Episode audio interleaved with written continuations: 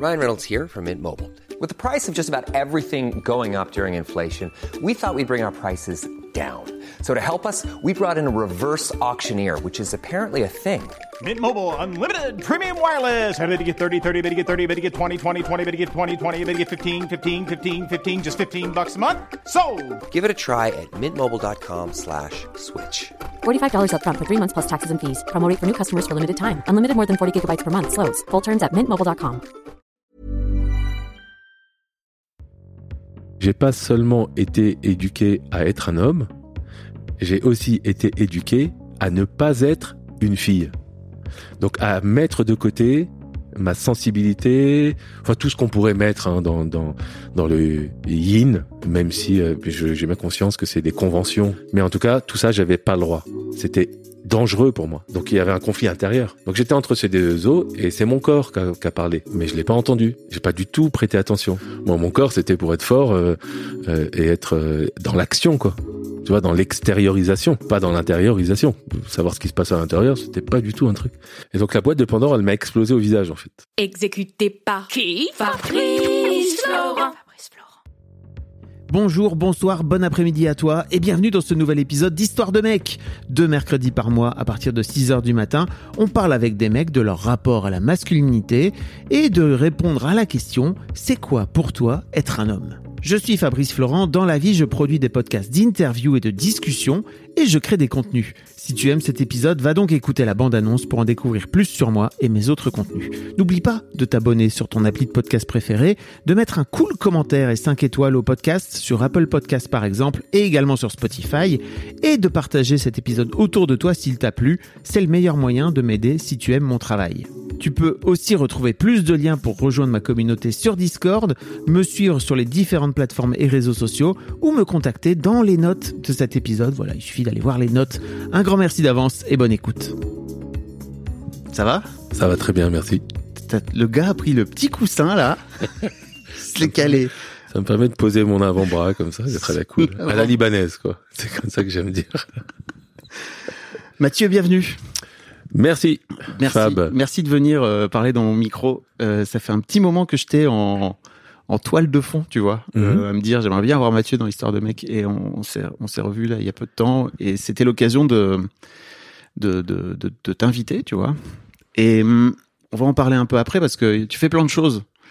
Euh, et tu fais plein de choses et tu as fait plein de choses aussi en rapport avec la masculinité d'une manière générale. Mhm. Euh, Est-ce que tu peux peut-être euh, un peu raconter ton, ton parcours en rapport avec la masculinité Moi, j'ai cru comprendre que tu avais importé le ce qu'on appelle le MKP Alors non. en France. Pas du tout. Non, pas du Eh, tout. tu du vois, tout, je tout. dis déjà de la merde.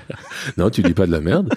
Euh, non, le MKP, il a été créé. euh, donc, le MKP, déjà ce que c'est, c'est le Mankind Project. Euh, c'est euh, une communauté d'hommes euh, qui travaillent euh, ou qui proposent aux hommes de mettre en lumière une autre masculinité basée sur des piliers qui sont la responsabilité. Je suis responsable de ce que je provoque et je suis co-responsable de ce qui m'arrive dans le monde, euh, dans ce qui m'arrive, pardon. L'intégrité, je fais ce que je dis, je dis ce que je fais. L'authenticité, je peux dire euh, ce que je pense quand je le pense. Et la maturité émotionnelle, j'ai des émotions et il n'est pas dangereux de les partager. Euh, et cette communauté d'hommes, donc ça a été créé aux États-Unis il y a 40 ans, ça existe en France depuis 20 ans. Euh, et pour rentrer dans cette communauté, en fait, tu dois euh, vivre un week-end d'initiation euh, comme un rite de passage qui te permet ensuite d'intégrer la communauté et puis de continuer à, travailler sur les différents piliers dont j'ai parlé. Et donc ça existe depuis 20 ans. Moi, j'ai été initié en 2014 et je me suis impliqué dans la communauté, dans l'association. Et puis je suis l'ex-président du Mankind Project France. Mais j'ai pas du tout importé le même café en France. Pardon. Non, non, c'est bon. pour remettre les choses dans l'ordre. Je t'ai dit que j'avais pas préparé les interviews, que je préparais pas les interviews. Voilà un exemple. C'est génial.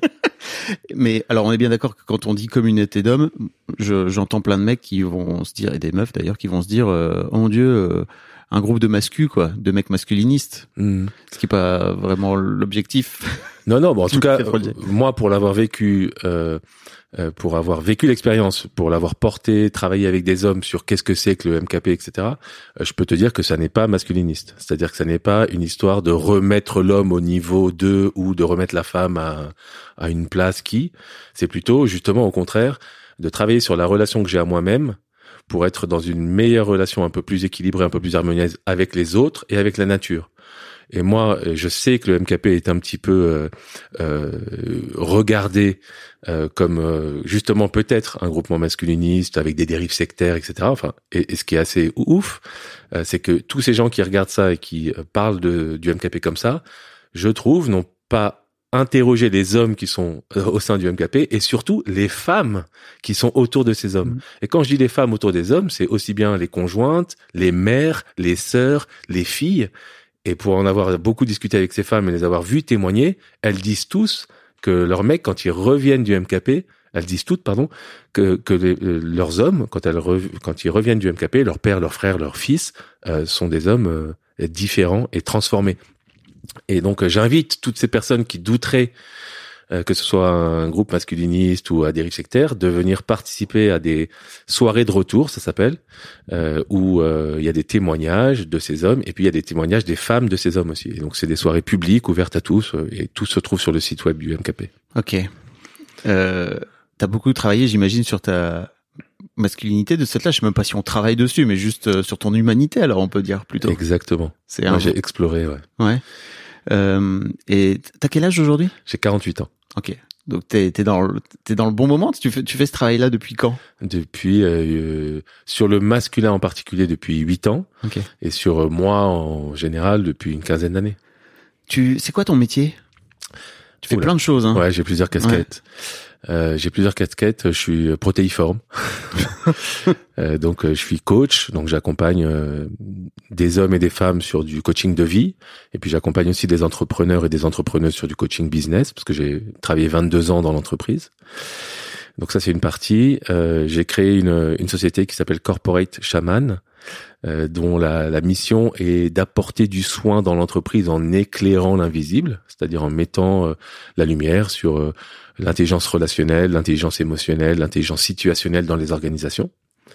J'ai co-créé avec Ali Lababi, un homme extraordinaire, euh, une autre société qui s'appelle Kalima, qui elle euh, est plutôt orientée sur les cercles de parole, cercles de parole d'hommes, de femmes euh, mixtes. Et la mission de Kalima, c'est de démocratiser et de redorer l'image des cercles de parole. Donc voilà, ça c'est sur la pour la partie entrepreneuriat. Ensuite, je suis directeur du programme développement personnel dans une école, euh, une start-up, une école de vente qui forme des vendeurs pendant trois mois. Et tous les mercredis, euh, ces vendeurs, ont- enfin ces, ces étudiants ont du développement personnel et j'ai la responsabilité de concevoir, de designer le programme et de le faire euh, exécuter, euh, soit par mes soins, soit avec une équipe que je recrute. Ensuite, euh, euh, Le mec fait plein de trucs. j'ai été contacté récemment par une maison d'édition qui s'appelle Erol pour euh, écrire un livre sur l'importance de l'invisible en entreprise. Ok. Et donc, euh, je, je m'essaie à être un auteur. Waouh. C'est pas facile du tout. Ah bah oui. Donc là, je rencontre des résistants, je rencontre des peurs et tout, et j'adore ça. Donc, euh, je vois ce, ce chemin comme une expérience. Et puis, euh, je j'ai été formé à, à l'animation, la facilitation de constellations systémiques et familiales. Donc, je propose aussi ces espaces-là. Et enfin, euh, j'ai co-créé avec deux autres hommes un mouvement qui s'appelle le Mycélium, euh, H-O-2-M-E-S à la fin. Euh, c'est donc un- un- une communauté, un réseau d'hommes qui accompagnent les hommes. C'est-à-dire qu'il y a beaucoup de, je connais et on connaît beaucoup d'hommes qui font des cercles d'hommes, des stages pour hommes, des retraites pour hommes. Et nous, notre proposition, c'est de créer une communauté de ces hommes qui accompagnent les hommes pour, euh, voilà, pour favoriser l'horizontalité, l'entraide, la collaboration, la co-création, euh, le, rêve ensemble. C'est quoi accompagner des hommes dans le monde de demain? Donc, si on rêve ensemble, on est en mesure de co-créer ensemble et de s'entraider. J'ai envie de te demander qu'est-ce qui t'a donné envie de bosser autant euh, avec les hommes et sur la masculinité d'une manière générale, mais avant ça, Ouais. j'aimerais bien te poser la première question que je pose à tout le monde. Ouais. Je t'en ai parlé juste avant et tu m'as dit ah putain tu commences par la question la plus simple. C'est quoi pour toi être un homme? Le rire Elle est nerveux. géniale, elle est géniale cette question. Big up à Mimi. Hein. Tu sais que c'est tu sais que c'est une femme qui a créé ce podcast à la base hein, il y a cinq ans.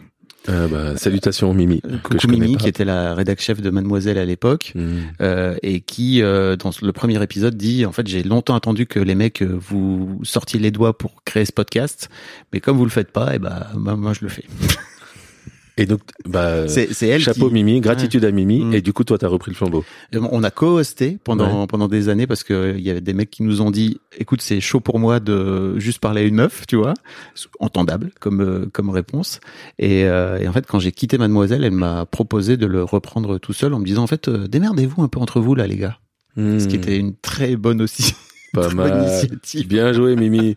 exactement donc ouais c'est Et du coup, tu vois, je te pose quelques questions comme ça, ça me permet de Ouais. réfléchir à comment je vais répondre à ta question. il est fort piège. non, elle est pas piège. Euh, elle est pas piège du tout. C'est juste dans l'interprétation que les gens pourront en avoir. Euh, je dirais Toujours. que un homme, tu vois, je vais, euh, c'est un être humain déjà. Euh, et un être humain connecté, pour moi, hein, dans l'idéal, connecté à toutes ses parties, toutes ses dimensions. Et donc, j'en, euh, j'ai rien inventé. Hein, je, euh, big up à, euh, à quelqu'un. J'ai oublié de prendre le nom, mais big up. Euh, il y a quatre dimensions pour moi. Tout être humain est orienté, axé autour de quatre dimensions, qui sont la dimension, les dimensions mentales, physiques, corporelles, euh, émotionnelles et spirituelles. Et puis il y a une dimension holistique euh, qui regroupe le tout et qui parle d'équilibre. Laurence Baranski. ok Merci, big up à Laurence Baranski. Et donc, euh, euh, un homme, c'est un être humain qui est d'abord connecté à ces quatre dimensions et qui essaye d'équilibrer ces quatre dimensions pour être dans une bonne relation à lui, pour être dans une bonne relation aux, autres êtres humains de son espèce, pour être dans une bonne relation avec les autres espèces vivantes et pour être dans une bonne relation avec euh, euh, l'univers, quoi. Tu vois, donc c'est c'est à plusieurs couches. Ça, c'est l'idéal. Je dirais que sinon, un homme, euh, pour aller pour re- redescendre, euh, je dirais que c'est euh, Ryan Reynolds here from Mint Mobile. With the price of just about everything going up during inflation, we thought we'd bring our prices down. So to help us, we brought in a reverse auctioneer, which is apparently a thing. Mint Mobile unlimited premium wireless. Ready to get 30, 30, bit to get 30, bit to get 20, 20, 20, bit to get 20, 20, bit to get 15, 15, 15, 15 just 15 bucks a month. So, Give it a try at mintmobile.com slash switch. $45 upfront for three months plus taxes and fees. Promo rate for new customers for limited time. Unlimited more than 40 gigabytes per month. Slows. Full terms at mintmobile.com. c'est vrai que t'es- monté loin d'un coup là. ouais, Euh, quelqu'un qui est, euh, qu'est-ce que je pourrais dire? C'est parce que en fait, il y a un truc qui me qui me dérange peut-être dans ta question, c'est la singularité en fait. Mhm. Et, et j'aimerais bien qu'elle soit posée au pluriel. C'est quoi les hommes? Tu vois? Bah, tu sais c'est ta réponse ouais. tu vois Ouais. donc euh, Donc, euh, je dirais que euh, c'est quoi les hommes? Ouais. C'est super compliqué parce que je sais même pas. Euh, ok. Euh, ce sont euh, des êtres humains qui sont nés avec un certain type de chromosomes et qui ont du, du coup euh, euh, des cojones et qui ensuite acceptent d'être dans leur singularité et dans leur pluriel. C'est-à-dire que si je me définis moi aujourd'hui, je suis pas le même homme qui a euh, 5 ans, qui a 10 ans, qui a 20 ans, qui a 30 ans. Et donc il y a une, une dimension de de euh, de, euh, de transformation, d'évolution, de changement. L'homme que je suis aujourd'hui, très honnêtement, tu m'aurais rencontré à 15 ans, je pense que tu m'aurais pas invité dans ton podcast. Ou peut-être que Euh, si Oui, ou peut-être. et on va en parler Ouais. Et, et donc voilà, et en même temps, je suis dans ma singularité. Je suis euh, Mathieu Thomé et, et j'ai euh, euh, mes ombres, mes lumières, mes forces, mes qualités, mes faiblesses, euh, mes doutes, euh, mes convictions, mes valeurs, les hésitations sur mes valeurs, etc. Et d'un et un autre d'un autre côté, je suis protéiforme, donc je change de de forme et j'essaye de faire au mieux en fonction de ce que je vis dans l'instant présent. Bon, je suis pas sûr d'avoir vraiment. Non, voilà, mais c'est comme ça que j'ai envie de répondre à ta question. Bah c'est c'est très bien. Franchement, c'est une c'est une réponse qui me convient et qui de toute façon, euh, j'ai pas j'ai pas à donner des notes, Ouais, ouais, tu bien sûr. Mais c'est surtout euh, ce qui m'intéresse, c'est vraiment ton chemin. Et j'ai l'impression, tu vois, tu me dis euh, il y a 15 ans, tu m'aurais pas invité dans ton podcast. Hmm. Alors peut-être que si, euh, peut-être que non. Mais en, en tout cas, ce qui m'intéresse, c'est de c'est de peut-être retracer un petit peu ton chemin, toi, euh, de petit garçon Ouais. jusqu'à à l'homme de 48 ans que tu es aujourd'hui. Ouais. Euh, comment t'as comment t'as vécu toi en, en tant que petit mec? Comment t'as été éduqué? Donc 48 piges, t'es né début des années 70, mon gars. Déjà rien que ça, 74. 74, rien que ça déjà, tu t'en tiens une bonne couche. Attends, je vais t'en rajouter des couches. Je suis né au Liban, Ok. euh, d'un père libanais et d'une mère française. Euh, en 74. Et puis euh, voilà, pour ceux qui savent pas et même pour ceux qui savent, il y a eu une guerre civile au Liban qui a démarré euh, à peu près en 75. Et du coup, mes parents ont décidé de venir vivre en France, donc réfugiés de guerre. et voilà, j'ai grandi sinon dans un milieu aisé à Paris, dans le 16e arrondissement, tu vois. Et ça s'est bien passé, mais en revanche, j'ai grandi vraiment. Il y a eu trois niveaux qui m'ont impacté en tant qu'homme. c'est l'éducation de mon père, qui était euh, en fait qui m'a m'a toujours aimé et même toujours euh, vraiment il me considère comme la prunelle de ses yeux comme ses trois enfants j'ai deux sœurs. Mais euh, c'est enraciné dans le machisme ordinaire méditerranéen tu vois. T'es le seul mec de la famille non? Ouais. Ouais, ouais. Et le petit dernier en plus donc ah oui un peu le messie quoi. Mais du coup bah lui il a reproduit euh, voire amplifier les messages qu'il avait déjà reçus, tu vois. Un homme, ça pleure pas. Euh, un homme, ça, c'est quelqu'un qui est fort. Il a pas peur. Euh, ne montre pas tes faiblesses, sinon on risque de te marcher dessus. Enfin, tu vois, des, des trucs que je recevais. donc, donc voilà, ça c'est la première première chose qui a construit aussi mon identité au début. À côté de ça, il y avait, j'étais, j'ai des bandes, j'ai une bande de potes euh, depuis très très jeune, et puis on était des potes euh, vraiment euh, en quête de virilité. tu vois, c'est un peu ce qui nous définissait. C'était la, la, la, la, compétition ou enfin ce qui se passait entre nous. Et donc les trois piliers de la reconnaissance pour moi sur la virilité, sur le diktat de la virilité, c'est la force, la force physique, euh, les conquêtes, quoi, les nombres d'amoureuses quand t'es petit, puis après le nombre de, de meufs que tu pécho, quoi, en gros, quand t'es ado et, jeune adulte, et puis euh, bah, l'interdiction de montrer euh, des émotions ou des faiblesses. Donc ça, c'est les trois piliers, quoi. Donc j'ai grandi avec ça. Et j'en parlerai un petit peu après parce que du coup, bah, ça s'est très bien passé pour moi dans, ce diktat, ça s'est très très bien passé.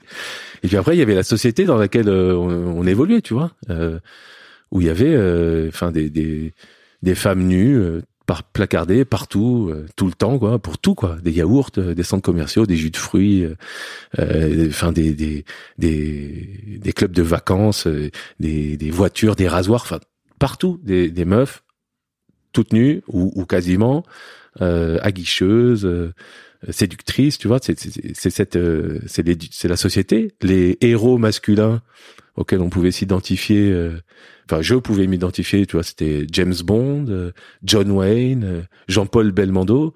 Euh, ah t'étais dans cette moi j'étais plutôt tu vois Schwarzenegger ah, attends mais je reviens je reviens ah, oui d'accord ça c'est tu vois ça c'est les trois J quoi. Jean-Paul Belmondo James Bond John Wayne. Tu vois moi je les ai jamais vus pleurer s'épancher dire qu'ils avaient tort ou même reconnaître l'égalité entre les hommes et les femmes tu vois. Et puis après t'as les deux S Stallone et Schwarzenegger. Putain, j'avais jamais vu comme ça. Bodybuildé jusqu'aux yeux. tu vois, c'est les hommes sandwich de l'hyper-virilité, quoi. Et eux, ils ont été le modèle de centaines de millions de jeunes dans le monde, quoi. Je me souviens très bien de Commando. Est-ce que tu te souviens ah, de mais Commando Bien sûr. Quand il prend, c'est Alissa Milano, sa fille qui, qui joue, qui a été plus tard une actrice qui joue toujours aujourd'hui, et qui prend sur son épaule là, comme euh, si c'était un petit animal de compagnie. non, mais même James Bond, tu vois. on en parle souvent des, des, scènes de James Bond qui sont euh, hallucinantes. Aujourd'hui, ça serait, c'est impossible de tourner ça, de montrer ça, tu vois. Mais en tout cas, à cette époque-là, bah, c'est les modèles, quoi. Et, euh, et du coup, ouais, j'ai grandi dans cette, dans cette, dans ces trois niveaux, éducation, communauté et société. Et j'ai choisi ça, je dirais quelque part. Moi, je veux pas me positionner comme une victime ou tu vois ou, dédouaner, tu vois. C'est juste un fait en fait. Et j'ai choisi d'aller là-dedans. Et donc cette virilité verticale où il s'agit de monter au-dessus des autres, euh, d'être plus fort que les autres, plus brillant que les autres et tout. Moi, j'ai pris cette voie quoi. Et donc j'ai mis en place des stratégies pour être au-dessus des autres. Enfin, il n'y a pas beaucoup d'alternatives, ceci dit, à l'époque. Hein. Ouais, bah, c'est vrai que tu les vois? Bah, t'en as en tête. Oui, moi j'avais des, enfin j'ai aussi des amis. Hein, j'ai pas que des amis comme ça, mais j'ai aussi des gens qui étaient plus dans une sensibilité assumée, euh, euh, plus dans une, dans une même une, une qui acceptait d'être, enfin qui se montrait efféminé, tu vois? Ouais. Même si nous, euh, les, les bandes, de, la bande de potes un peu macho et, et virilistes, tu vois, on va bah, pas virilistes parce qu'on n'était pas non plus engagés, mais viril, bah on les montrait un peu du doigt, quand on les décriait, on les moque, tu vois, on se moquait un peu. Et euh, c'est important de les de les foutre un peu sous terre, quoi. Tu vois, qui bah ça peut te positionner, quoi. tu vois, ce qui est horrible. mais avec, mais c'est toujours facile à 48 ans de, de, enfin, moi je ne veux pas revoir ce qui s'est passé quand j'avais 10 ans avec l'œil de 48 ans en, en m'en voulant quoi parce Ouais. que à 10 ans j'avais 10 ans et je me représentais le monde comme je pouvais et puis euh, il y avait un risque à pas euh, être dans la norme le risque d'être raillé tu vois euh, que tu sois un peu le, la- le bouc émissaire du, du groupe du clan le risque d'être euh, euh, amo- enfin euh, amo- enfin pas amoindri mais harcelé, ouais harcelé voilà merci oui. ou même d'être exclu quoi tu vois c'est un sentiment d'appartenance en fait Mm. donc si les codes de ce groupe d'amis c'était ça ben moi j'ai envie d'être dans les codes et il faut avouer que ça s'est très bien passé pour moi Ouais. parce que dans cette bande de potes qu'on on était vraiment soudés moi je suis devenu le plus fort il se trouve ça c'est un peu de la génétique hein, qui fait tu vois je fais un mètre ouais, je fais un mètre grand balèze. 90 Ouais. euh, 115 kilos. Donc le plus balèze euh, celui qui a eu le plus de conquêtes euh, mais bon j'étais orienté sur ça tu vois j'avais pas de et puis euh, celui qui montrait pas de faiblesse quoi. Euh, donc voilà c'est comme ça que je me suis construit. Après je suis rentré dans le monde professionnel.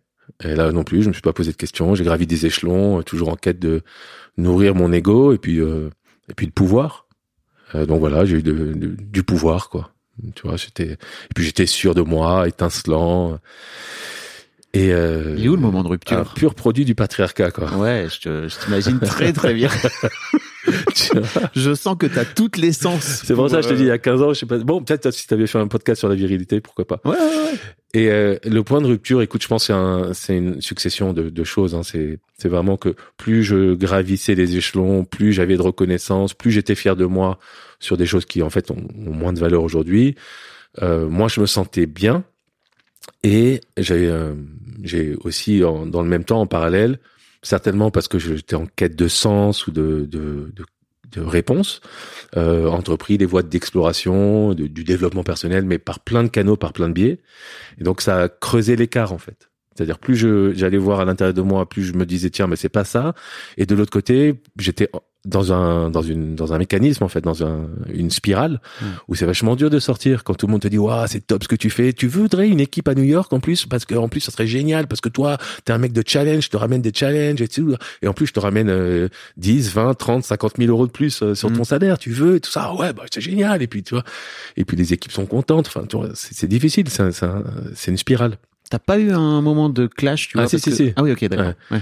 Donc en fait j'étais voilà entre deux eaux, euh, euh, d'un côté hyper euh, euh, sur un piédestal, tu vois, de, de cette extrême, euh, enfin extrême, de cette réussite, et de l'autre un conflit intérieur fort parce que du coup, c'est un truc que je voudrais dire, ça, c'est que j'ai pas seulement été éduqué à être un homme, j'ai aussi été éduqué à ne pas être une fille. Donc à mettre de côté ma sensibilité, enfin tout ce qu'on pourrait mettre hein, dans dans dans le yin, même si euh, j'ai bien conscience que c'est des conventions, que Ouais. c'est des références communes. Donc après on pourrait débattre sur est-ce que vraiment yin yang et tout ça, mais en tout cas Le moi féminin, masculin, quoi. Ouais. Les énergies, euh, voilà. voilà, ouais, c'est ça. Ouais. Donc, euh, j'ai bien, c'est juste pour utiliser des références communes. Mais en tout cas, tout ça, j'avais pas le droit. C'était dangereux pour moi. Donc il y avait un conflit intérieur. Donc j'étais entre ces deux eaux et c'est mon corps qui a, parlé. Hmm. Mais je l'ai pas entendu. J'ai pas du tout prêté attention. Pourquoi? Parce que les Bah, hommes. bah ouais, on m'a jamais dit. Moi, mon corps, c'était pour être fort euh, euh, et être euh, dans l'action, quoi. Tu vois, dans l'extériorisation, pas dans l'intériorisation. Savoir ce qui se passe à l'intérieur, c'était pas du tout un truc. Puis c'est dangereux en plus. Bah, Je veux dire, c'est un peu ouvrir la boîte de Pandore, le bordel, quoi. Carrément. Hmm. Et donc la boîte de Pandore, elle m'a explosé au visage en fait. Mm. Euh, donc j'ai pas écouté. Et puis ça, ça, tu vois, j'ai eu des crises de panique. euh, j'écoutais pas. J'ai eu des douleurs thoraciques. J'écoutais pas. Dépression. Ouais, hop, psychiatre, euh, médoc, hop, ça traverse. Et puis à un moment, burn-out quoi. Mais le vrai burn-out. Tu vois, le vrai burn-out en pleine ascension. Enfin, j'étais, ça se passait très bien. Et là, voilà, pendant deux mois, euh, les bras en croix, euh, plaqués au sol. Donc là, j'ai compris, j'ai entendu en fait. Mon corps m'a pas laissé le choix finalement. Il a sh- shut down. Et un matin, tu te lèves pas, c'est ça? Comment, ah ouais. comment ça un, se passe? un matin, c'est impossible de se lever, impossible de de penser, impossible de euh, de, de, de, de trouver pied en fait, de même de de enfin d'expliquer ce qui se passe. Hein. Là, c'était il y a euh, plus de dix ans, donc euh, euh, maintenant avec le recul j'ai compris, mais sur le moment, c'est comme il y a il y a plus d'énergie, il y a plus rien en fait. C'est vide. Pouf. Mais tu vois, ce qui m'intéresse aussi dans ton parcours, c'est que j'ai l'impression que tu es quand même allé vers le développement personnel, euh, alors que déjà ça représente un vrai danger pour euh, pour, pour la masculinité, le masculin et justement cette boîte de Pandore quoi. Qu'est-ce qui fait qu'à un moment donné tu t'es dit tiens ça serait intéressant d'aller vers là? Parce que souvent les gars ont plutôt tendance à pas à attendre justement d'aller dans le mur et puis après à se dire oh putain j'ai pris j'ai pris une claque dans la gueule immense il est temps maintenant d'aller voir ce qui se passe à l'intérieur mais toi t'as commencé ce truc là Hmm. avant d'exploser quoi. Ouais, c'est une bonne, c'est une bonne question. Je dirais qu'il y y a, un truc important, c'est euh, l'impact des femmes qui étaient dans ma vie. Donc ma mère et mes deux sœurs, qui même si euh, au début, au démarrage, j'écoutais pas trop euh, euh, ce qu'elles pouvaient me dire sur euh, les alertes, leurs alertes sur euh, la fermeture de mon cœur ou là t'es en train de te carapacer, tout ça, j'écoutais pas trop. Euh, mais c'était comme un goutte à goutte en fait, et elles ont été vachement euh, accueillantes dans cette euh, virilité déviante que je prenais. Et donc euh, voilà, comme un goutte à goutte qui fait gonfler un cours d'eau intérieur et, et, et qui fait son œuvre. Donc gérer ça, c'est déjà la graine, tu vois. Elles ont planté une graine en fait. Et puis il y a, euh, je pense qu'il y a une appétence de pour l'exploration, pour la. En fait, comme je me posais des questions sur le sens. Euh, de mais attends mais ok c'est super euh, je travaille dans telle boîte euh, je gagne du temps euh, j'ai telle fonction j'ai tel poste sur enfin telle description sur ma carte de visite etc c'est super. Mais du coup tu vois je questionnais quand même le sens. Bah, je pense qu'il y a une appétence pour le questionnement. Et pour moi le questionnement il emmène à l'action et l'action c'est l'exploration. Bon c'est c'est mon chemin à moi tu vois. Euh, il y en a d'autres ça peut être la lecture d'autres ça peut être et c'est c'est super. Donc euh, donc j'avais envie de- d'explorer aussi. Donc je pense qu'il y avait les deux, l'appétence et puis l'accompagnement, les graines que semaient euh, mes sœurs et ma mère. Ok. Après ce burn-out alors, enfin qu'est-ce qui se passe dans ta vie? Tu Euh, tout Tu en- ouais, alors ça s'est pas passé Oui. tout, tout de suite comme ça, mais effectivement j'étais très en colère, euh, très en colère co- contre quoi? Contre la- les entreprises en fait. Parce que justement, tu vois, si je reprends cette, cette image des quatre dimensions, donc le mental, le physique, hypertrophié, l'école blanc, l'école bleue, tu vois. Donc ok, ça c'est accepté et c'est ok dans l'entreprise. En revanche, l'émotionnel et le spirituel, pas du tout quoi. Et donc complètement déséquilibré. Et j'étais vraiment fâché de d'être cassé, alors que je faisais, tu vois, j'avais l'impression de faire tout bien. Hmm. Donc pourquoi moi je suis cassé? Putain, l'entreprise prend pas soin de moi. Et puis bon, euh, il y avait plein de gens autour de moi qui allaient pas bien, dépression, euh, burn-out, euh, enfin vraiment pas bien. Enfin autour de moi, pas seulement dans la boîte dans laquelle j'étais, mais dans plein d'autres boîtes. Donc je me disais putain, en, plus je suis pas le seul. Donc j'étais en, colère, tu vois. Donc je parle, et je veux partir. Du coup, je veux partir faire du de la permaculture. Euh, euh, je sais pas dans quelle région de France. Ouais, j'arrête, je quitte Paris. Tout ça, c'est pas pour moi. J'ai de la chance de parler avec des mentors que que, que j'ai quoi, et, euh, et qui m'ont dit un truc qui m'a bien fait marrer que j'aime bien dire, c'est m'ont dit mais si tu pars maintenant comme ça à faire des légumes, tu vas faire des légumes énervés. Quoi. Donc d'où te vient cette colère Et donc ouais, bah, bah, justement l'entreprise prend pas soin des individus. On est des êtres humains avant de faire. On n'est pas des fers humains, on est des êtres humains. C'est inac- inacceptable, inadmissible. Ok, ben qu'est-ce que tu qu'est-ce que tu voudrais qu'il se passe? Mais qu'il y ait des gens qui aillent dans l'entreprise euh, et qui prônent, euh, tu vois, l'importance de l'émotionnel, de l'invisible et tout. Ok, mais qui pourrait faire ça? Bah moi. et du coup, euh, j'ai créé Corporate Shaman comme ça. Ok. Et ensuite, euh, écoute, j'ai euh, ça a remis en fait euh, tout ce questionnement et le travail que j'ai fait notamment au sein du MKP avec d'autres hommes et puis avec d'autres d'autres voies d'exploration parce qu'il n'y a pas que ça. Bah ça, voilà, ça a redistribué les cartes et ça m'a donné à, à avoir d'autres valeurs dans ma vie qui n'étaient pas uniquement des valeurs de, des valeurs de combien je gagne, qu'est-ce que je possède, qu'est-ce que je fais, mais plutôt des valeurs de qu'est-ce que je suis, euh, comment je me mets en relation avec moi, aux autres, comment je m'intègre dans le monde. Tu vois, c'était vraiment comme si j'étais dans une verticalité très forte et tout d'un coup, boum, le truc est tombé et ça a mis de l'horizontalité. Et donc voilà, c'est pour ça que maintenant je, fais beaucoup de choses dans l'accompagnement finalement. C'est beaucoup d'accompagnement. Euh, de, c'est beaucoup de euh, euh, propositions pour euh, euh, regarde qui tu es et honore ça en fait. Et, et voilà comment tu pourrais peut-être l'honorer, et le mettre en avant, tu vois, et pas à pas. Voilà. Tu parles tout ça avec, tu parles de tout ça avec, euh, tu vois, 10 ans de recul. Euh, et j'aimerais bien, en fait, qu'on parle aux gens qui sont peut-être euh, il y a 10 ans, tu vois, Mm. pour toi. Et je crois savoir à quel point c'est pas simple du tout, tu vois. J'aimerais bien qu'on revienne un petit peu dans le process, dans à quel point ça a été, euh, enfin le chemin que ça a été pour toi en fait, tu vois, de, de casser, parce que pour moi c'est une armure en fait qu'on Ouais, se fait. en tant que mec, et cette armure là, il faut la d'abord la titiller, tu vois, et puis après euh, finir par mettre des grands coups dedans pour euh, faire en sorte de Alors, si- si j'avais une formule magique ou une, une voix royale ou une poudre de perlimpinpin qui marche avec tout le monde, euh, je pense que, enfin, je serais heureux, tu vois. Donc, c'est juste, en fait, c'est accepter les signaux, quoi.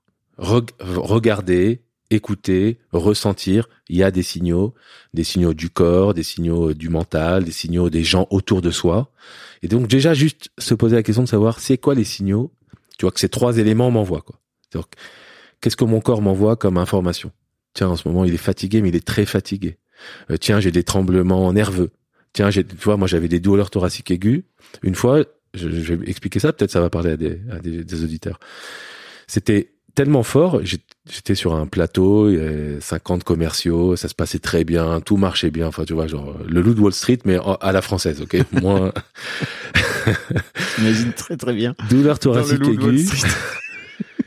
C'est un peu fort, j'en parle à la DRH, elle me dit on appelle le SAMU, elle a eu peur, on appelle le SAMU, une équipe arrive dans le bureau, au bureau, vraiment c'est vrai, déchire ma chemise, me pose des électrodes, m'assoit sur une chaise roulante et m'emmène euh, sirène hurlante aux urgences.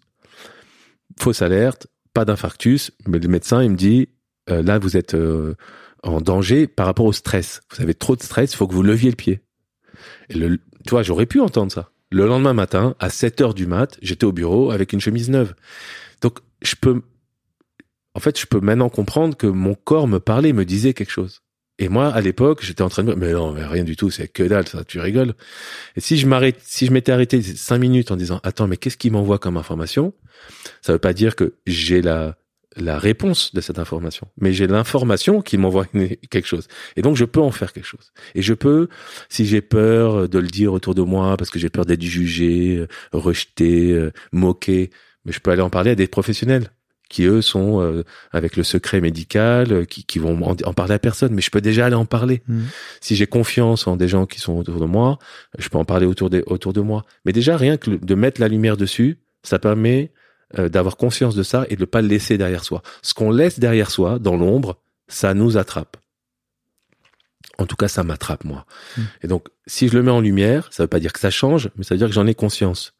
Et donc ensuite, puisque j'en ai conscience, je peux euh, le faire bouger, le faire évoluer. Soit tout seul, parce que j'ai les ressources et que j'ai envie, soit en étant accompagné. Donc voilà, donc c'est pour ça que je disais, euh, écouter son corps. Son corps parle. Le, notre corps nous parle tout le temps et notre corps, il est dans l'instant présent. Et pas au passé, pas au futur. C'est tout le temps dans l'instant présent et il parle toute la journée. Donc, être à l'écoute, écouter les gens autour de nous. Parce que moi, il y a plein de gens hein, qui me disaient tu vas trop, tu vas trop loin, t'es en train de te fermer. Euh, franchement, tu me, tu me gaves, tu me saoules. Et tu vois, il y a, il y avait des, des signaux quand même. J'aurais pu écouter. Et puis euh, être curieux aussi. Alors aujourd'hui, c'est- encore plus le cas qu'il y a 10-15 ans. Il y a des propositions euh, d'exploration qui sont absolument partout, quoi, sous- sur toutes les formes. Que ce soit euh, du des vidéos, des livres, des stages, des thérapeutes euh, en individuel, il y en a partout, sous toutes les formes. Et, euh, et donc ouais, ma proposition, ce serait aussi d'aller regarder ça, quoi, avec curiosité en fait, sans s'en vouloir, sans se flageller, sans sans se euh, dévaloriser, juste être curieux. Mais c'est en fait euh, ton toi qui repart au bureau dès le lendemain. En fait, je crois juste qu'il est en train de se protéger à ce moment-là parce que ouvrir justement cette boîte, ça veut dire potentiellement regarder en fait que t'es pas à ta place, que t'es hyper stressé et glo- globalement que tout le château de cartes sur lequel t'as fondé euh, ta vie euh, à l'époque, je dis pas que a- c'est juste des bases qui ne te constituent pas finalement, tu vois, en tant qu'être humain. Euh, moi, ce qui m'intéresse, c'est de me dire, en fait, encore une fois, il y a peut-être un auditeur ou une auditrice, tu vois, qui sont qui sont justement dans, dans ce truc-là et qui se disent, ok, bah moi demain j'y retourne parce que c'est très compliqué. Qu'est-ce que tu as envie de leur dire à ces gens-là, tu vois?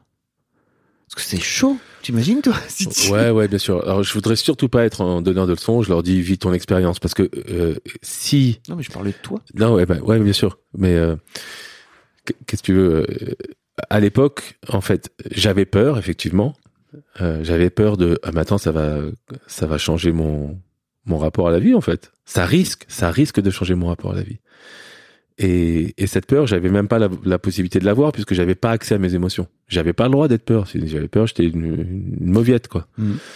Euh, donc évidemment, si je parlais maintenant au Mathieu d'il y a 15 ans ou 10 ans, mais j'aurais beau lui dire tout ce que là aujourd'hui je sais, il me dirait bah attends, tu m'écoutes pas toi. Enfin tu m'intéresses pas, je veux dire pardon, excuse-moi. Mm. Comme ce médecin qui m'a dit monsieur, là c'est le stress, levez le pied. Donc il y avait personne qui avait de l'autorité sur ça. C'est-à-dire que ça va être tout, tout de suite une histoire d'autorité. Donc les gens qui aujourd'hui nous entendent, qui vivent ces situations et qui se disent tiens ça, ça peut me parler ce qu'il me dit euh, cette- ce mec, bon bah eux ils vont pouvoir entendre et ils vont pouvoir tirer un fil. Ceux qui n'entendent pas, eh ben ils n'entendent pas et donc ils vont vivre une expérience. Et et on verra. Et peut-être qu'ils vont passer à travers les mailles et ça va être super. Et peut-être qu'ils vont euh, avoir un, un- une révélation. Et tu vois, je, ça serait parce que ça serait vraiment. enfin, bref, bref. Excuse-moi. Je, je vais partir encore dans des trucs. euh. Non, mais on peut. Non, mais ça serait euh, euh, très prétentieux de ma part de dire moi je sais ce qu'il faut dire aux gens maintenant Oui. aujourd'hui pour que ça marche dans tous les cas. Tu vois, c'est c'est pour ça que je trouvais ça intéressant de, de le ramener à ton, à ton expérience perso, quoi, tu vois, à ce moment-là. Euh, L'autre truc, et c'est l'une des raisons pour lesquelles on s'est, on s'est rencontrés aussi, c'est que tu animes des cercles de parole et, des- et un cercle d'hommes, notamment. Ouais. que tu as fondé il y a des années, c'est ça? Euh, alors, moi, je fais partie de Cercle d'Hommes depuis que je suis euh, rentré au MKP, donc depuis presque neuf ans. Euh, et ensuite, j'ai donc ça c'est en tant que participant. Ensuite, j'ai animé des cercles d'hommes euh, moi de mon côté euh, pour pour des hommes qui n'étaient pas forcément MKP. Et puis j'ai créé cette fameuse euh, co-créé euh, cette fameuse boîte qui s'appelle Kalima où il y a des cercles d'hommes, de femmes et mixtes. Euh, donc là, ça ça fait euh, en fait euh, ça va faire euh, quatre ans, cinq ans que je fais des cercles d'hommes et euh, et Kalima est né pendant le premier confinement. Ok, donc on va peut-être 2020. revenir un peu avant. C'est euh, qu'est-ce qui t'a amené à, à aller au MKP et qu'est-ce que ça t'a appris en tant que mec? Euh, ce qui m'a amené à être au MKP, c'est euh, les hommes qui étaient autour d'une de mes sœurs. Donc il y avait euh, euh, son mari, enfin son ex-mari, son l'homme avec qui elle vivait à l'époque et son fils. Les trois avaient fait le MKP et les trois m'en ont dit beaucoup de bien. Et je me suis dit ah moi comme j'étais dans cette quête de, de- tout tout tout ce qui était développement personnel j'adorais. Bon, je suis allé comme ça tu vois sans me renseigner comme je fais d'habitude. C'est-à-dire si en gros si trois personnes me parlent d'un truc j'y vais. Et je, je je passe pas du temps à, me- à- à me documenter avant. Donc j'arrive euh, le sac sur l'épaule je me souviens très bien Timberland ouverte euh, ouais on va vivre un truc entre hommes et tout. Et je me suis fait cueillir. Je sais pas, bon, bref. Le je, bûcheron. je me suis fait cueillir. Salut les bonhommes. et le truc qui s'est passé, c'est que c'est c'est comme un coup de canif dans l'armure. Et, et en fait, ce coup de canif, il a ouvert une voie, une brèche, et ce cours d'eau intérieur dont je parlais a commencé à s'écouler, enfin, ou cette lumière, et puis c'est inarrêtable. Comme un, un barrage qui est fendu, bah, c'est inarrêtable, l'eau euh, passe et, et, et- finalement euh, détruit le barrage. Donc ça, c'est le premier truc. Et ce qui s'est vraiment passé, c'est que comme moi, je pensais euh, ne pas avoir accès à mes émotions, enfin, en tout cas, j'étais conditionné comme ça, euh, bah, là, j'ai pu les montrer. Donc j'avais un peu d'appréhension, j'avais un peu peur. Et puis cette appréhension, cette peur, elles ont rapidement disparu parce que c'était accueilli par les hommes et donc euh, symboliquement par le masculin. Quoi. Mm. Tu vois? C'est pour ça que parce que parfois on me dit ouais pourquoi que des hommes, pourquoi pas avec des femmes et tout? Et les deux sont justes, mais c'est juste quand t'es que avec des hommes, il y a une symbolique qui est c'est le masculin. Et donc ces émotions, je commence à les montrer, c'est accueilli par le masculin. Et non seulement c'est pas dangereux parce qu'il il me renvoie rien d'autre. Enfin, non seulement c'est pas dangereux parce qu'il me il me me renvoie rien qui puisse euh, m'agresser, mais en plus euh, il me renvoie de l'amour. Et ça, ça a été ultra guérisseur. Ça a vraiment réparé euh, tout, tout, tout, tout en chaîne. comme vois, ça a reconditionné quoi. les cellules presque, Ouais. tu vois, et, et, et, et mes croyances. Et donc je dirais que c'est alors ça s'est pas fait en, en une heure ou en deux jours, tu vois. Mais du coup, à chaque fois que je vais dans un cercle de parole ou que j'anime un cercle de parole, eh bien, euh, ça c'est ça qui se passe en fait. Il se passe pour moi, et puis dans les témoignages que j'ai des gens qui participent, c'est ce qui se passe pour eux. Et donc pour pour certains c'est assez rapide, pour d'autres euh, euh, c'est très lent. Et tout est ok, bien sûr, tout est bienvenu. Ok. Donc voilà, C'est ça que ça t'a, c'est, ça que ça t'a apporté. exactement. J'ai, reçu pas mal de mecs, tu vois, qui euh, se sont fait aussi bully par les mecs, tu vois. Et euh, globalement, les, les, le masculin et les hommes font font du mal, bien sûr aux femmes, ça c'est évident, mais font aussi beaucoup de mal aux hommes. Et Mhm. il y a plein de mecs qui ont qui sont justement en, en réticence avec ça. Et euh, je me demande un petit peu ce que toi, est-ce que tu en as rencontré ce que ça t'a, est-ce que ça leur a apporté en fait de se retrouver entre hommes à ce moment-là? Alors ça dépend si on parle de cercles de parole qui sont des, des espaces assez simples où enfin ce sont voilà où, où les hommes enfin les hommes ou les, les participants en tout cas peuvent s'exprimer pendant un temps et les autres pratiquent l'écoute active, c'est-à-dire que ça vient écouter pas juste au niveau du mental mais au niveau du corps, des sensations. Et puis quand cette personne a fini de parler, ça, la parole tourne dans le cercle et donc c'est quelque chose qui est assez réparateur, qui est réconfortant, qui, qui crée des liens euh, euh, d'humanité où je peux euh, aller mettre soit quand moi je parle en lumière des parties de moi, des facettes, soit que certaines autres facettes soient éclairées quand d'autres parlent. Donc ça, ça me, voilà, c'est- bon, c'est réconfortant, mais pas que. Soit de l'autre côté, il y a des groupes de travail en fait. Et là, c'est différent. Ça va être des groupes où il y a euh, des, des, des, un consentement, il y a un cadre, euh, il y a des, des, des exercices ou des, facil, des, des facilitations qui sont euh, proposées pour que les hommes soient dans le travail, dans l'évolution. Donc ça, c'est c'est deux choses différentes. Euh, donc moi, j'ai beaucoup participé à des groupes de travail où en fait, euh, bah, justement, ces hommes qui avaient été bullied et qui avaient une image du masculin qui était euh, euh, euh, associée à la dangerosité, à euh, je vais me faire écraser, à euh, je vais me faire malmener, ils ont la possibilité de l'exprimer. Et quand ils l'expriment, à ce moment-là, il y a des propositions qui sont faites par le groupe pour pouvoir aller réparer ça d'une certaine façon. Ces propositions, elles peuvent être prises par l'homme ou rejetées. Et puis après, c'est un travail qui se fait. Donc sans évidemment, sans aucune obligation de résultat. Et puis on verra parce que il y a l'effort, il y a le résultat, il y a le chemin, il y a l'arrivée. Mais en tout cas, c'est tout à fait autorisé. Et c'est, enfin, autorisé. Euh, euh, c'est pas une histoire d'autoriser. C'est, ça s'est vu. Enfin, j'en ai vu plusieurs. euh, Mm. J'ai vu plusieurs dizaines, voire plusieurs centaines de cas. Et j'ai vu des, des, des cas où il y a de la réparation, où il y a euh, du, du soin qui est apporté sur ces blessures. Et puis d'autres cas où même après plusieurs années, bah, ça reste là. Et, et ces hommes sont dans un rapport à l'autorité euh, ou à- au leadership ou à- à- aux autres hommes qui, qui reste compliqué pour eux. Mais bon, voilà, c'est encore une fois, il n'y a pas de formule magique, quoi. L'un des l'un des autres trucs dont je voulais te causer, c'est ton rapport au père, ton Mhm. rapport à ton père. Où tu me racontais que ton père t'avait élevé euh, à l'éducation méditerranéenne, à l'ancienne, etc.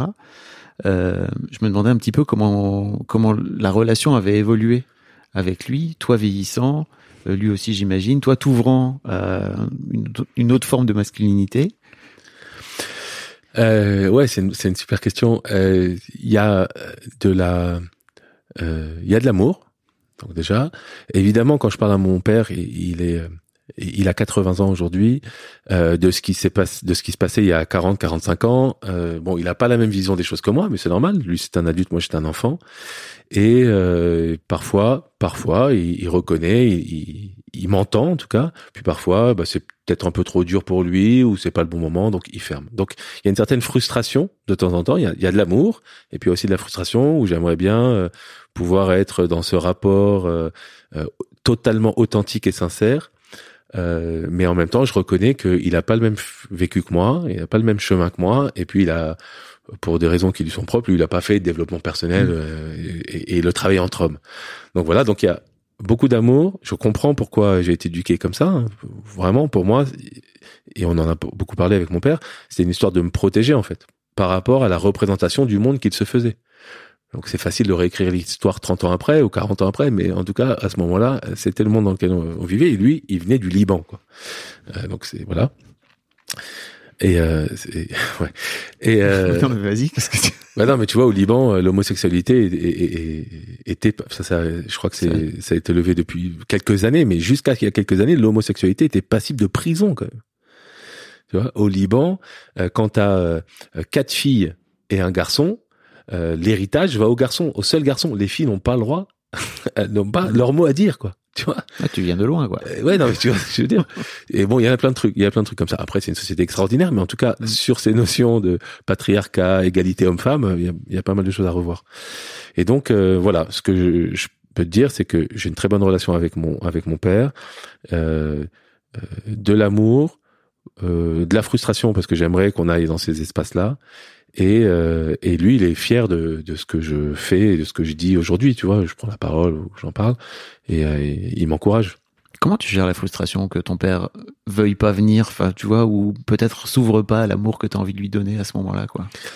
C'est pas facile, hein. Ah Non, c'est pas facile. Mm. Euh, mais j'ai j'ai appris en grandissant parce que tu vois, euh, comme j'ai été euh, euh, très aimé, très protégé, pour moi, la- le, le manque le manque de fluidité avec la frustration, ça appartient au monde de l'enfance. Tu vois, et moi j'ai été un enfant tardif. Je resté enfant assez tard, on va dire euh, symboliquement. Donc euh, voilà, et la frustration, j'ai du mal à gérer, ça me met en colère. Et puis, euh, au fur et à mesure, je dirais, voilà, pour être vraiment très schématique, quand je suis vraiment rentré dans l'adulte, bah, j'apprends à, à vivre avec mes frustrations. Donc, pour répondre à ta question plus simplement, ça m'a mis en colère, ça m'a déçu, euh, ça m'a, euh, j'avais envie d'avoir cette relation adulte à adulte, euh, euh, sachant qu'en fait c'est mon père et je suis son fils. Même, au- enfin même aujourd'hui, bien sûr, encore aujourd'hui, mais même à nos âges, ou même moi, moi je suis père. Donc lui du coup il est grand-père. Euh, donc tu vois, il y a plein de schémas en fait, il y a plein de, euh, il y a plein de positionnements qui existent dans ce trio quoi, grand-père, père, fils. Euh, et euh, donc colère, énervement, frustration, des engueulades avec lui. Et puis ça s'est transformé puisque en fait les frustrations maintenant, j'apprends à, à faire le deuil en fait simplement et ne pas vouloir absolument tout ce que je veux tout de suite, tu vois, comme c'est un enfant pourri gâté, et juste dire ok, euh, c'est c'est pas possible, euh, c'est pas possible ni pour moi de faire le pas vers lui en disant ok, je je réduis mon niveau d'exigence, ni pour lui euh, de me dire mais attends. Euh, je t'entends et je vais absolument tout changer pour toi. Quoi. Il a ses repères, il a euh, son cadre, il a son mode de fonctionnement, et, euh, et, euh, et donc c'est c'est du respect du coup, ça devient du respect. Tu fais un stage très intéressant où le mec parlait de toute puissance infantile. Et je trouve que Ouais, c'est vrai. ça marche très bien. C'est Ouais. exactement ça. C'est-à-dire, je veux exactement ce que je veux. Parce Ouais, qu'en fait, ça. bah, les enfants font ça, quoi. Et c'est vrai que devenir adulte, il y a aussi ce truc de mettre ça de côté, en fait, et de se dire, bah, non, t'es pas forcément obligé de, tu peux Bah, laisser de côté cette toute puissance infantile que avant on te donnait tout parce que t'étais un enfant et que forcément t'étais au centre du monde de tes parents, quoi. Ouais, surtout quand tu quand ça parle de l'autre en fait. Tu vois, j'en- parle beaucoup moi dans dans mes coachings. Ce rapport à la frustration, c'est si si ça parle que de toi, bah t'es libre de choisir. Tu continues ou t'arrêtes du coup. Et mais si ça parle de l'autre, bah t'es aussi libre de comprendre que pour l'autre c'est pas juste ce que tu demandes. Et donc voilà, C'est dur, hein, quand- mais ça, mais pour moi, ça vient toucher aussi à la masculinité, c'est-à-dire qu'il y a plein de garçons, de petits garçons qui sont élevés un peu comme euh, des petits princes et comme des garçons euh, à qui on ne refuse rien en fait. Et devenu adulte, c'est très très dur pour ces mecs-là de se rendre compte que bah non en fait c'est pas aussi simple que ça mais je crois en plus que c'est assez lié à la masculinité tu vois il y a un truc une forme de d'arrogance et de confiance en soi et de rapport au monde qui est euh, en fait le monde m'appartient quoi Hmm. ça te parle ou pas? Euh, non, là, ça me parle pas de le relier à, la masculinité. Je connais aussi euh, Des- des, des- des femmes, femmes qui, aiment, qui gèrent très mal leur frustration et qui veulent tout tout de suite. Et sinon, tu vois, c'est injuste ou euh, elles sont victimes d'eux, enfin, etc. Donc, euh, c'est- humain pour toi alors ouais, j'aimerais bien t'avoir dans l'histoire de Daron on fera ça dans quelques Ouais. quelques mois avec plaisir. Euh, mais j'aimerais bien te parler de justement dans l'histoire de mec de ton rapport en tant que mec à ton fiston, c'est ça? T'as un fils Ouais. qui a 14 ans. 14 ans, donc qui est en plein dans le passage à l'âge adulte en fait, dans l'adolescence et tout. Euh, comment tu t'es vu toi évoluer en fonction, en, dans ton rôle de père euh, au fil de l'eau de ta de ton évolution d'homme quoi? Euh, alors, comment je me suis vu évoluer? Déjà, j'ai euh, j'ai réalisé que j'étais père le jour de l'accouchement. Ok. Il y en a qui peuvent réaliser avant, il y en a qui peuvent réaliser après. Voilà. Moi, je sais très bien que quand, euh, en fait, c'est un accouchement où j'ai pu, euh, il était sorti euh, juste le- la, la partie haute de son corps était sortie. J'ai pu mettre mes bras sous ses aisselles, enfin mes mains, pardon, sous ses aisselles, puis le sortir et le poser sur le ventre de sa mère. Et là, j'étais père. Il y a eu une connexion avec euh, cet être. euh, ça veut pas dire que j'étais pas connecté avant, mais en tout cas, voilà, là, j'étais père. Donc le jour de, le jour de sa naissance, et ensuite, euh, j'étais, euh, j'ai évolué dans le sens où euh, bah, j'étais encore avec mes a priori sur ouais, ça serait bien qu'il soit comme ça, ça serait bien, ça, ça, tu vois, comme je le disais, c'est-à-dire lui le protéger en lui plaquant ma vision du monde en fait. Qu'est-ce qui peut être dangereux, qu'est-ce qui peut t'apporter de la satisfaction, euh, là où il vaut mieux pas aller, là où tu peux aller explorer parce que c'est génial, bon, etc. Plutôt dans une reproduction du modèle de ton père, finalement. Ouais. Et puis, euh, au fur et à mesure du travail euh, avec les hommes, et moi j'ai fait beaucoup de cercles sur la parentalité, euh, bah, et puis il y a un, un texte de Khalil Gibran, qui est un, un philosophe euh, libanais euh, qui s'appelle qui a un texte sur les enfants c'est dans le prophète. En fait le prophète c'est un livre de Khalid Gibran et, il y a un texte sur les enfants que je pourrais pas réciter par cœur mais qui est génial qui dit en gros vos enfants vous appartiennent pas quoi. Vous vous êtes les archers vous avez l'arc et les enfants c'est la, flèche. Et donc quand vous tirez la flèche vous espérez que ça aille quelque part mais en tout cas ça vous appartient pas quoi. En gros c'est beaucoup mieux écrit que ça. Et, euh, et donc ça ça s'est infusé lentement et du coup euh, euh, il y a un rapport en fait de euh, d'être humain à être humain. Il n'y a plus un rapport de moi je sais pour toi ce qui est bon, mais il y a viens on discute. Comment c'est pour toi? Ah c'est bon? Super. Même si moi finalement ça correspond pas exactement à ce que je voudrais pour moi et pour lui. Euh, et puis il y a vraiment beaucoup de, il a beau, il a de plus en plus d'autorisation pour parler de ses émotions. Même je pense qu'il doit en avoir marre je pose la question souvent, tout ça. Enfin, c'est autorisé quoi. Il y a beaucoup d'autorisation. Euh, là où avant, il n'y avait pas un manque d'autorisation, mais il y avait plus de contrôle de ma part euh, parce que je pensais que c'était ça qu'il fallait faire. Toujours dans l'amour, hein, mais tu vois, euh, c'est deux choses différentes. Donc voilà, je dirais que c'est la, les principales évolutions. Euh, là, il y a un truc qui me préoccupe, c'est bah, donc j'ai dit il a 14 ans, donc là il, il commence à, à vouloir son son autonomie et donc à se mettre en contre un petit peu, tu vois, vraiment tout légèrement. Hein. Et moi, je vois qu'il y a de la résistance de ma part. Je vois que et on en parle, il en blague, tu vois, c'est ça qui est bien. De toute façon, toi, tu veux pas me laisser partir. Et, euh, et il a raison, mais parce que je lui dis. Et donc il y a une partie de moi, bien sûr, qui veut tout son bien-être, qui déploie ses ailes, qui qui fasse son expérience, sa vie, tu vois.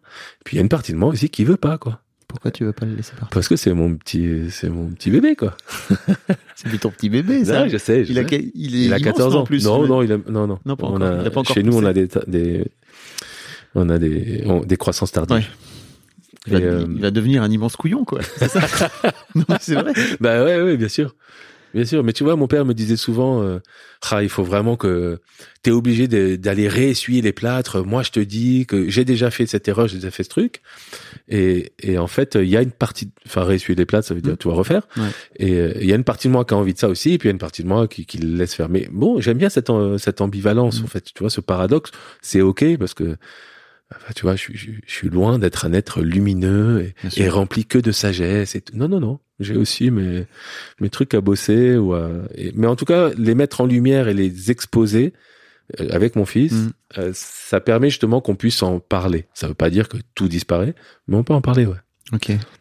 C'est quoi tes parts d'ombre? Là, Tout à l'heure, tu disais tes parts d'ombre.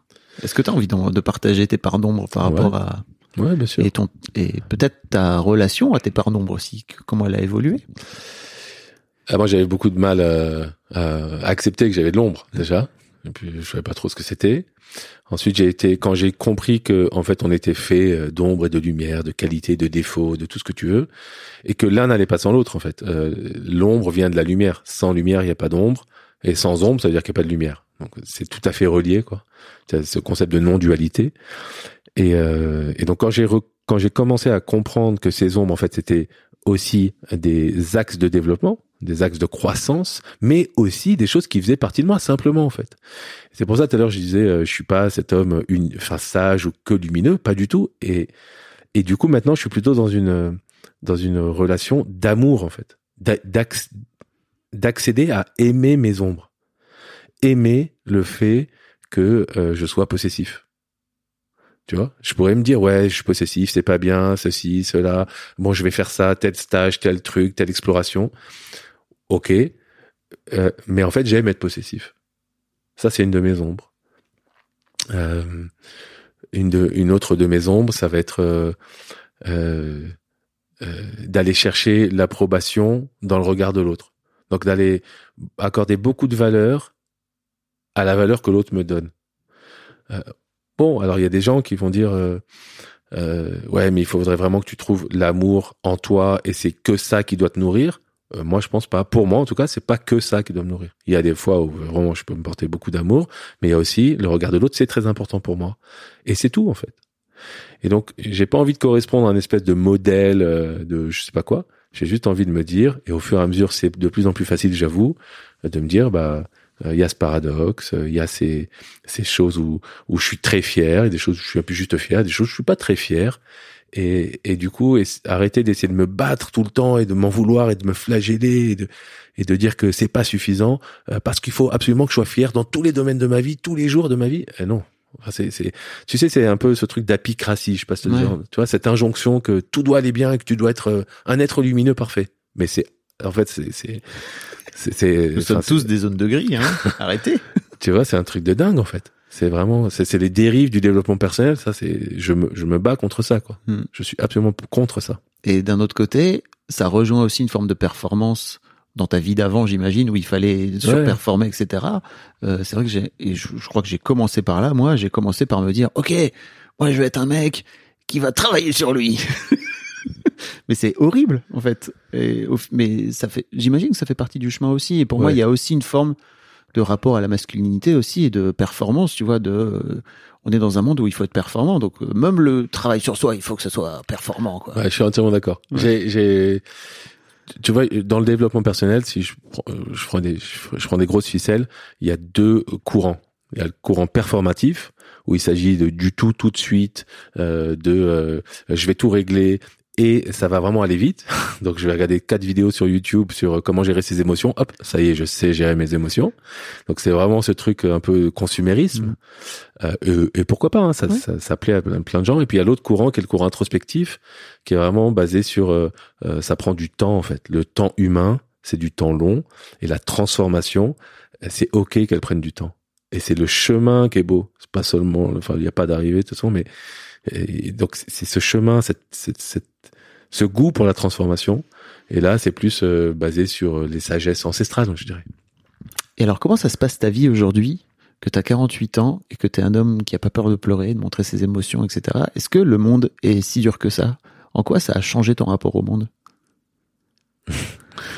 Waouh euh, Ça a changé mon rapport au monde, ça a amené beaucoup de doutes enfin pas que attention. Donc là pour ceux qui arrêteraient là merde ça amène des doutes. Ça en fait ça, ça, déstabilise. Ouais complètement. Forcément ça, ça amène des doutes. Ça amène des doutes. Et ces doutes justement c'est là où tu as raison c'est ça ça m'a apporté beaucoup de richesse parce que si je doute, je me pose des questions. Si je me pose des questions, je peux faire des choix d'explorer ou de euh, de trouver des réponses. Et donc, je suis dans un mouvement. Et donc, je deviens ce, ce dont je parlais tout à l'heure, c'est-à-dire je deviens cet homme singulier qui est protéiforme. Et donc, il y a du la vie. Le mouvement, c'est la vie.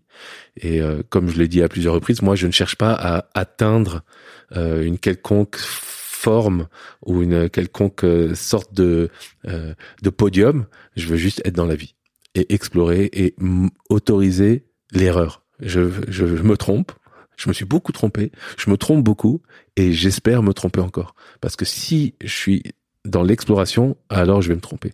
Si je suis dans la statique, je peux considérer que je me trompe plus.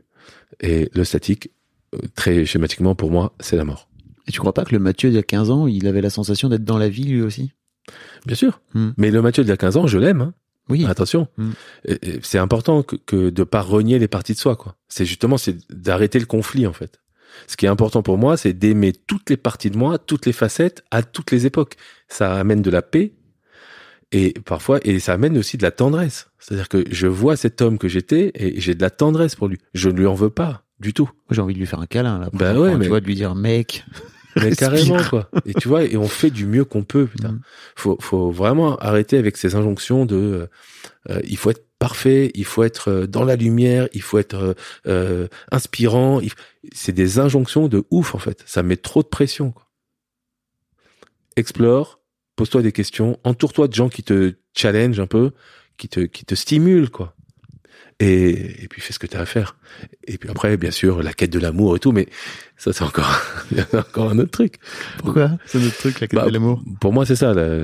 ma vie, en tout cas, c'est comme ça que j'ai envie de la, de la positionner et, et j'ai envie de la dédier à ça. quoi. La quête de l'amour, l'amour inconditionnel. L'amour de ce que j'aime, L'amour de ce que je n'aime pas, l'amour de ceux qui me font du bien, l'amour de ceux qui me font pas du bien, l'amour de ce qui est, l'amour de ce qui n'est pas.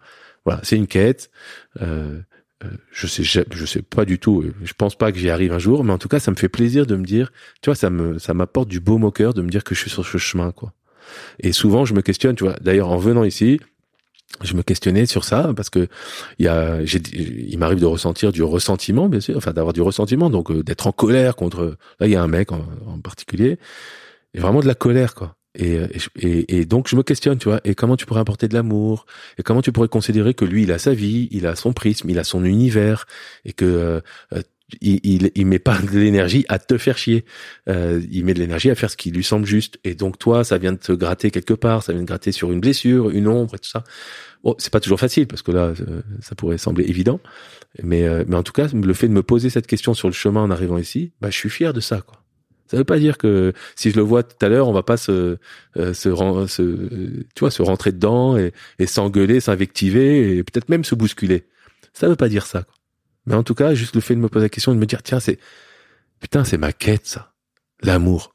Moi, je pense que c'est la solution quoi. Tu vois. Mais t'as- ouais, à la fin, en fait, à la fin, on meurt. ouais, ça c'est sûr. Et qu'est-ce qui reste d'autre Ouais, c'est que le lien aux autres qu'on a? Et, tu vois, et le, attends, il y a, ouais, trois niveaux pour moi toujours, hein. Le lien à soi, Ouais. le lien aux autres et le lien au monde, quoi. Je peux aussi avoir, ressentir de l'amour en voyant la plante, là, qui est juste derrière toi, et en me disant, putain, c'est un être vivant, ça.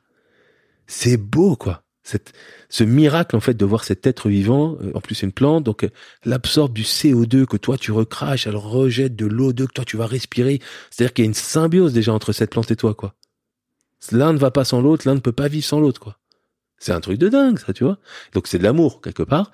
Ben juste ça, déjà, c'est un truc de ouf, quoi. Mais avant, je voyais cette plante, je me disais, mais qu'est-ce qu'il fout avec sa plante Justement, j'allais te dire, comment Tu comment tu crois que le Mathieu, il te, il, il te, il te regarderait, le Mathieu d'à 15 ans, il te regarderait s'il Ah, t'entendait faire des, des odes Ouais. à l'amour pour les plantes? Non, mais c'est Ah, je pense qu'il bah, trop intéressant. bah, ouais, il se marrerait. euh, Il dit, ah, mais il est complètement perché, lui. Mais vraiment, mais à l'ouest, complètement, quoi. Mais qu'est-ce que c'est que ce mec, quoi? Tu vois, vraiment, je pense qu'il dirait ça, quoi. Et euh, merci.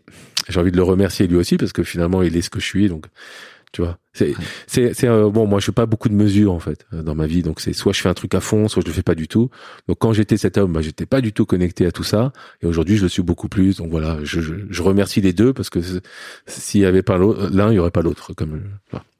ce truc de non-dualité que Ouais. dont je parle tout à l'heure, dont je parlais tout à l'heure. Est-ce qu'il y a un sujet sur lequel je t'ai pas amené, dont tu aurais aimé parler? Euh, par rapport à, la masculinité. Mhm. Euh, Par rapport à autre chose, si tu veux.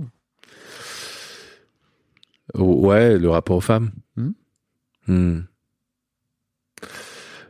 Je pense qu'on est, euh, on peut tous être porte-parole et on peut tous agir à son niveau pour rééquilibrer les choses et pour être dans la justice et la justesse, quoi. Euh, sans se flageller et puis sans se prendre pour ce qu'on n'est pas, à son niveau, quoi. Et, euh, et je pense qu'il y a, comme je le disais en, intro, quoi, on est des êtres humains, on est connectés, on est. En fait, il y a, tu vois, souvent, euh, euh, on dit masculinité, féminité, et moi j'ai envie de parler d'humanité, quoi. Alors oui, euh, enfin, on est tous les deux des hommes et on est pourtant différents. Donc il y a de la différence entre des hommes et des femmes, mais finalement on est des êtres humains. Et si tu viens là-dessus sur ce milieu, alors euh, ben on a tous le droit à la même place, aux mêmes chances, au même respect. Et ça, c'est vraiment, tu vois, c'est un truc qui est important. Voilà. Je, je- ça peut sembler être un donneur, de- enfin, je peux paraître pour un donneur de leçons, mais c'est vraiment important. C'est important de se dire qu'on a tous notre responsabilité et qu'on a tous un moyen d'agir. Euh, juste pour remettre euh, de l'harmonie. Comment ton rapport aux femmes a évolué par rapport à il y a 15 ans? Euh, bon, radicalement différent. Mhm. Euh, avant, les femmes me servaient à, enfin me servaient. J'avais des, des, des émotions, des liens forts. C'est pas le truc, mais mais c'était comme un faire valoir aussi par rapport, tu vois, c'est euh, ce deuxième pilier de la reconnaissance dans cette virilité là, c'est Mhm. le, le nombre de conquêtes. Donc ça, c'était euh, euh, c'est important. Et puis euh, j'avais encore une fois, il y avait du respect, mais il y avait du jeu, beaucoup de jeux, de séduction. Et j'avais des techniques qui étaient assez folles en fait. hein. C'est-à-dire que de, de me présenter finalement comme j'étais. Euh, donc tu vois, moi, sur une, à un moment, à des, à des périodes, j'étais sur des applis de rencontres. Les photos que j'avais, il y, en avait plusieurs. Il y en avait notamment une où j'avais une hache sur l'épaule et une autre j'avais une tronçonneuse sur l'épaule, s'il te plaît. donc tu vois ça, ça donne quand même une certaine euh, certaine image. Euh, voilà. Euh, J'imagine tellement. et puis euh, j'étais j'étais dans un rapport qui était un peu coupé, euh, coupé de de vraiment d'aller. C'était plus euh, est-ce que ça me fait plaisir ou est-ce que ça me fait pas plaisir et, euh, et comment je peux faire plaisir à l'autre, tu vois, un truc comme ça, ou, ou euh, m'opposer et la faire chier quoi. Aujourd'hui j'ai un rapport. euh, Bon, j'ai déjà j'ai un rapport avec une seule femme. Je, je suis marié et, et- et c'est ok. Mais on a un rapport où donc du coup j'ai un rapport aux femmes qui est vachement plus équilibré. Je vois les femmes en fait comme des êtres humains et pas comme euh, euh, une potentielle conquête. Donc ça, ça, ça change complètement les- la ça donne. change tout. Hein. Ça veut dire que tu peux devenir ami avec des femmes. Bah, complètement. ouais. Et ça, waouh. Et, et- ouais, complètement. Avant, c'était possible, mais il fallait qu'on ait une relation avant. Ouais. Donc, il fallait qu'on ait eu une relation, tu vois. Sinon, pas forcément. Moi, j'étais dans un truc de, un rapport de séduction, mais je me dis, j'avais une partie de moi qui me disait, ah, elle est en train de me séduire, elle veut quelque chose, ta, ta, ta. Donc, tu vois, c'était compliqué. Là, c'est beaucoup plus fluide. Et puis, je considère aussi que la relation, euh, que ce soit amicale ou, ou euh, amoureuse, euh, c'est un, une, un troisième élément entre deux personnes. Et c'est une entité vivante, en fait. Et donc, c'est pas comment cette personne veut me servir ou qu'est-ce que moi je vais lui être, comment je vais être utile. C'est comment je sers la relation. Et la relation, si tu t'imagines, donc c'est ce truc même là entre, Entre nous, nous, deux, euh, c'est comme un jardin, tu vois. Et comment je prends soin de ce jardin? Qu'est-ce que je jette dans ce jardin? Euh, qu'est-ce, Comment je, je je prends soin de cette partie-là. Est-ce que je mets de la lumière? Est-ce que je mets un peu d'eau? Est-ce que j'y mets euh, du cœur? Ou est-ce que euh, j'en ai rien à foutre, je le délaisse et puis on verra bien ce qui se passe? Ou est-ce que je jette mes ordures en, en disant tout et n'importe quoi, en agissant n'importe comment? Tu vois, voilà. Et donc je considère ça dans les rapports que j'ai euh, avec les femmes et avec les hommes, mais en tout cas ça change radicalement la donne. Je suis, il y a une paix en fait, une paix intérieure qui est, qui est assez folle. Ton fiston, comment tu fais pour l'éduquer dans son rapport aux femmes? Je le laisse venir, je lui donne des messages qui sont importants euh, par rapport à la pornographie par exemple.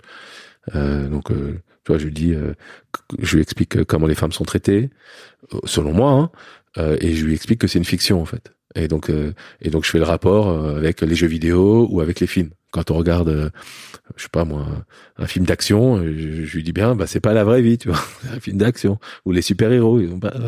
Donc pareil pour le porno, mais je, je sais pas si on a, on a, il a, il a eu accès à des images selon lui. Obligé.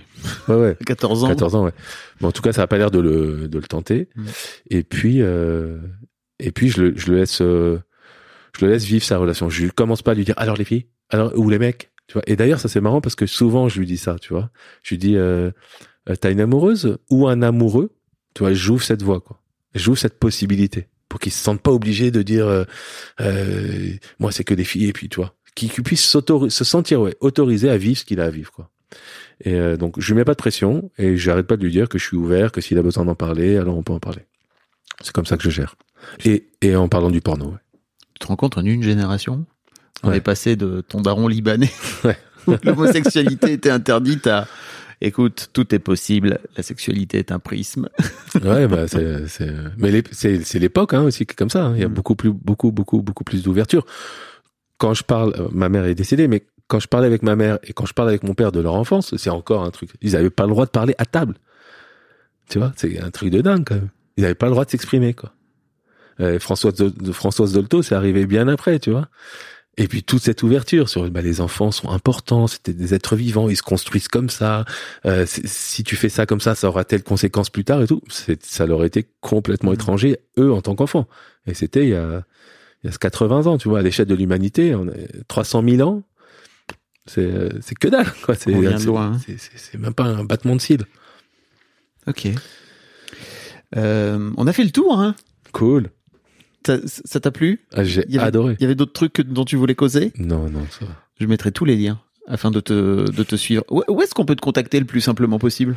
Sur Euh, LinkedIn? Sur ouais, LinkedIn? sur LinkedIn, Mathieu Thomé, j'ai un site aussi, mathieuthomé.com. Enfin, je suis assez, il y a mon numéro de téléphone, il y a mon- il y a- je suis assez joignable, je suis dans la relation, donc euh, j'ai pas de problème. euh. J'adore ça d'ailleurs. Je mettrai les liens dans les notes pour les gens qui veulent aussi peut-être des mecs qui veulent aller checker ce que c'est que le MKP et tout. C'est cool. Ouais, bien sûr. Merci beaucoup Mathieu, c'était génial. Merci Fab, j'ai trouvé ça génial aussi. Merci pour ton invitation. bien. Un grand merci à toi d'avoir écouté jusqu'au bout. N'hésite pas à t'abonner au podcast dès maintenant pour ne manquer aucun épisode. Tu trouveras tous les liens dans les notes de cet épisode justement. Tu pourras également retrouver chaque veille d'épisode un extrait qui, je l'espère, te donnera envie d'écouter l'épisode complet le lendemain. Si tu découvres et que tu aimes ce podcast, tu devrais aussi aimer mes autres podcasts. Je t'invite donc à aller voir dans les notes de cet épisode ou sur fabflorent.com, f a e tu verras, il y a tout un choix. Je te mets aussi dans les liens comment t'abonner à ma newsletter où je t'envoie régulièrement des nouvelles, comment te connecter à mon Discord, comment me contacter ou encore mes différents réseaux sociaux, etc. etc. Tu l'as quoi. Merci encore pour ta précieuse écoute et d'ici au prochain épisode, je te souhaite une très belle vie.